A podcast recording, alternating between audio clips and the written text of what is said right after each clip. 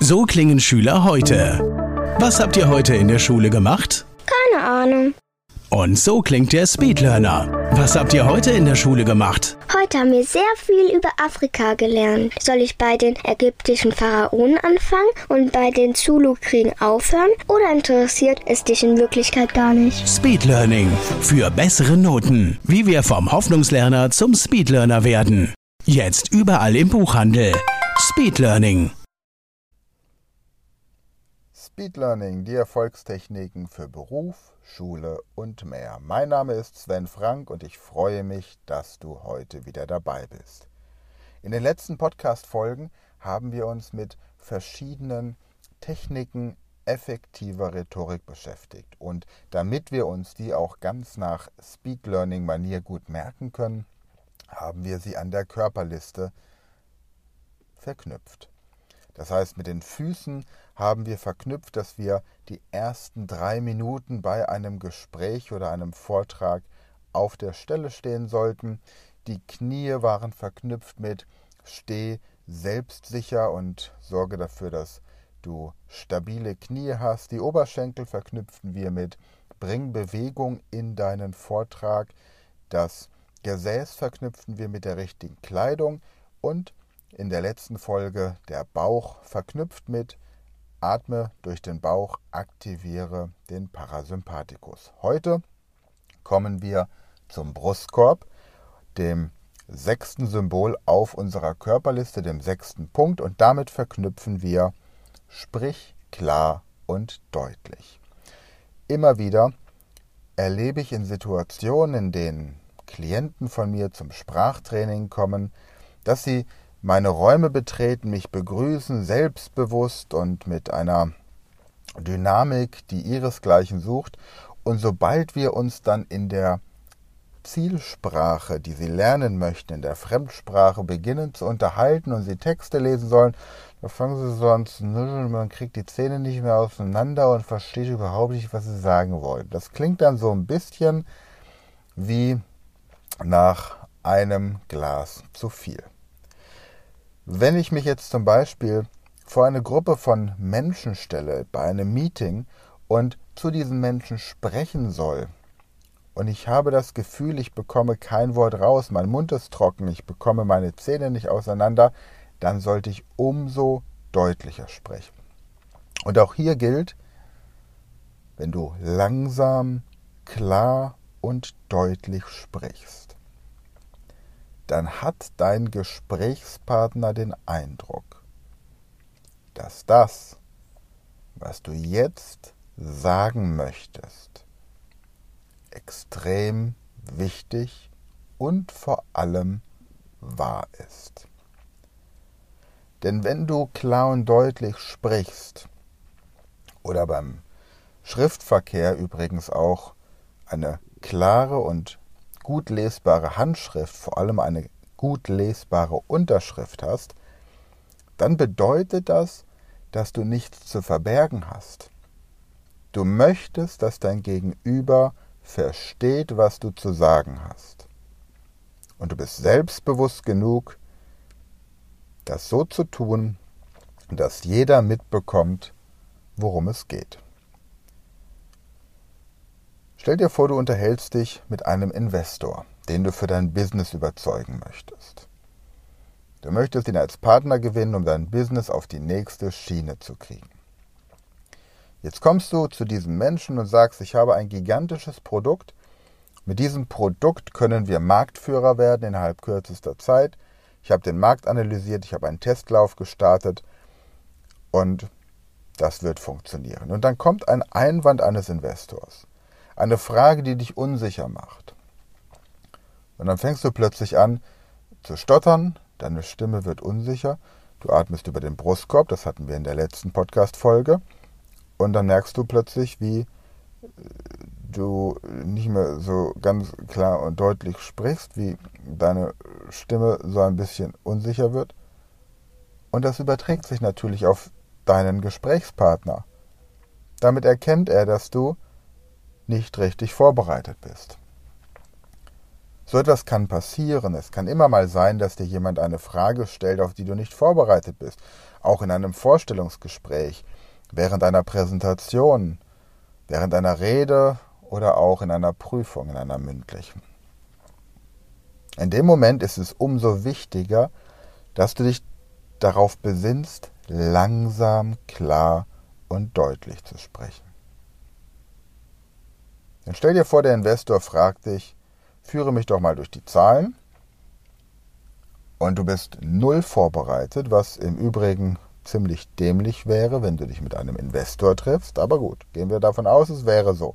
Du warst ein bisschen mutiger als klüger und hast den Termin vereinbart, warst einfach nur froh, dass du überhaupt irgendjemanden hast, der sich mit dir unterhalten möchte und gehst da voller Mut und mit wenig Vorbereitung in dieses Gespräch. Und jetzt kommt die Frage oder die Bitte, führen Sie mich mal durch die Zahlen, wie man das immer so schön hört. Dann sagst du, das ist ein wichtiger Punkt. Und weil die Zahlen so wichtig sind, möchte ich, wenn wir uns heute bei diesem Gespräch darauf einigen, dass wir den nächsten Schritt gehen möchten, nämlich über die Marktanalyse und das Produkt hinaus konkrete Zahlen anzugucken, dass wir uns bei meinem Steuerberater treffen, mit dem ich gemeinsam die Zahlen und den Businessplan erstellt habe. Weil ich weiß, dass das im Moment ein Punkt ist, bei dem ich noch Unterstützung benötige und deswegen habe ich hier noch einen externen Berater mit ins Boot genommen. Diesen Schritt möchte ich mit Ihnen zuerst gehen, wenn wir uns beide einig sind, dass wir bereit sind für den nächsten Schritt. Bei einem Vorstellungsgespräch wechselt der Gesprächspartner plötzlich die Sprache. Im Anforderungsprofil stand drin, Englisch, Französisch und Spanisch wird fließend vorausgesetzt. Und du denkst, okay, ich kann Spanisch kochen, ich liebe Frankreich und Englisch hatte ich in der Schule. Plötzlich wechselt die Sprache im Vorstellungsgespräch und du bist wie vor den Kopf gestoßen. In diesem Moment ist es wichtig, dass du wenigstens einen Mauersatz vorbereitet hast. Denn wenn du behauptest, dass du eine bestimmte Sprache kannst, dann solltest du auch in der Lage sein, einen bestimmten Dialog in der Sprache zu führen. Aber auch da langsam. Denn dein Gesprächspartner wird sich auch anpassen. Und das gilt überhaupt für das Anwenden von Fremdsprachen. Du wirst von einem Geschäftspartner in den USA empfangen, als du am Flughafen in Los Angeles oder New York ankommst. Und er fragt dich, hey, are you glad to be here? Und du verstehst kein Wort und du fragst nach und es kommt, Yeah, are you glad to be here? Und es dauert ein bisschen, bis du aus dem Slang dieser Person heraushören kannst, dass er wissen möchte, ob du fröhlich bist, also ob du froh bist, hier zu sein. Are you glad to be here? Aber in dem Moment brauchst du einen Mauersatz, der zum Beispiel lauten könnte, Well, sir, I need some time to activate my English. Please repeat what you've just said. Und dein Gegenüber wird sich anpassen. Allerdings nur dann, wenn ihr auf einer Ebene seid. Oder diese Person dir ein bisschen unterstellt ist. Hast du jemanden, der in der Hierarchie über dir steht, kann es sein, dass er trotzdem in diesem Tempo weiterspricht. Da ist es umso wichtiger, konsequent, ruhig, klar und deutlich zu sprechen, weil du signalisierst, egal was du hierarchisch übergeordneter tust, ich lasse mich davon emotional nicht beeindrucken. Ich lasse mich nicht mitreißen, ich bleibe meinem Prinzip treu. Bei einem Meeting genau das Gleiche. Da ist eine Gruppe von Menschen, die sind gekommen, um zu hören und zu verstehen, vor allem, was du ihnen zu sagen hast. Also sorge dafür, dass du klar und deutlich sprechen kannst. Und wenn du das Gefühl hast, dass deine Stimme nicht so kräftig ist und nicht so überzeugend und klar klingt, dann gibt es etwas, das du trainieren kannst, das nennt sich Vokalatmung. Bei dieser Vokalatmung atmest du ein und beim Ausatmen sagst du die fünf Vokale A, E, I, O, U der Reihe nach, solange es geht. Ich demonstriere dir das jetzt mal kurz am Buchstaben A. Ich werde gleich einatmen, beim Ausatmen den Buchstaben A sagen, solange es geht. Wenn du willst, kannst du diese Übung mitmachen. Also. A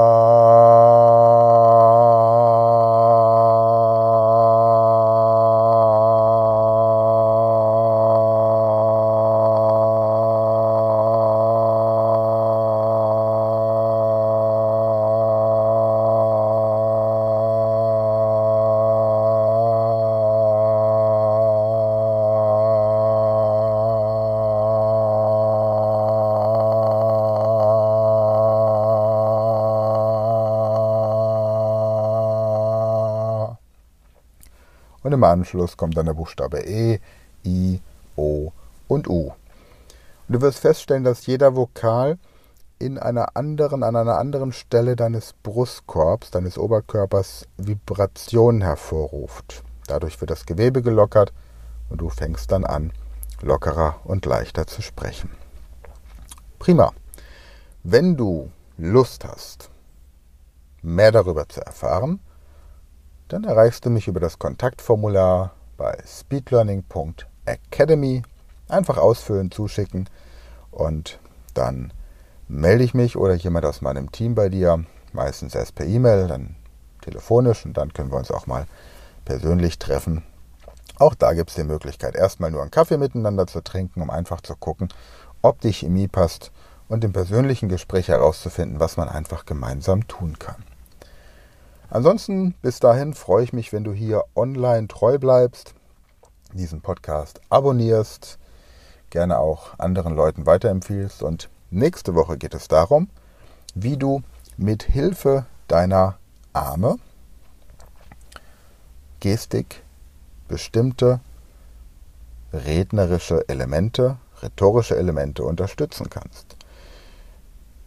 In der nächsten Podcast-Folge haben wir die Schultern verankert mit Nutze die Gestik, um eine Rede interessanter und abwechslungsreicher zu gestalten. Ich bedanke mich für heute fürs Zuhören, finde es immer wieder toll, wenn du dabei bist und freue mich darauf, wenn wir uns demnächst in der Realität persönlich kennenlernen. Bis dahin gute Zeit und liebe Grüße. Das war eine neue Folge der Speed Learning Podcast Show. Hast du gemerkt, wie spannend und hilfreich die Tipps waren? Und möchtest du deine Lernprobleme in den Griff bekommen, um dein Wissen nachhaltig zu festigen? Dann melde dich jetzt für unser kostenloses einstündiges Training vom Nichtsgönner zum Superhirn, der Weg zum Lernerfolg in sieben einfachen Schritten an. Klicke jetzt auf den Link in der Podcast-Beschreibung und sichere dir deinen Platz im kostenlosen Training.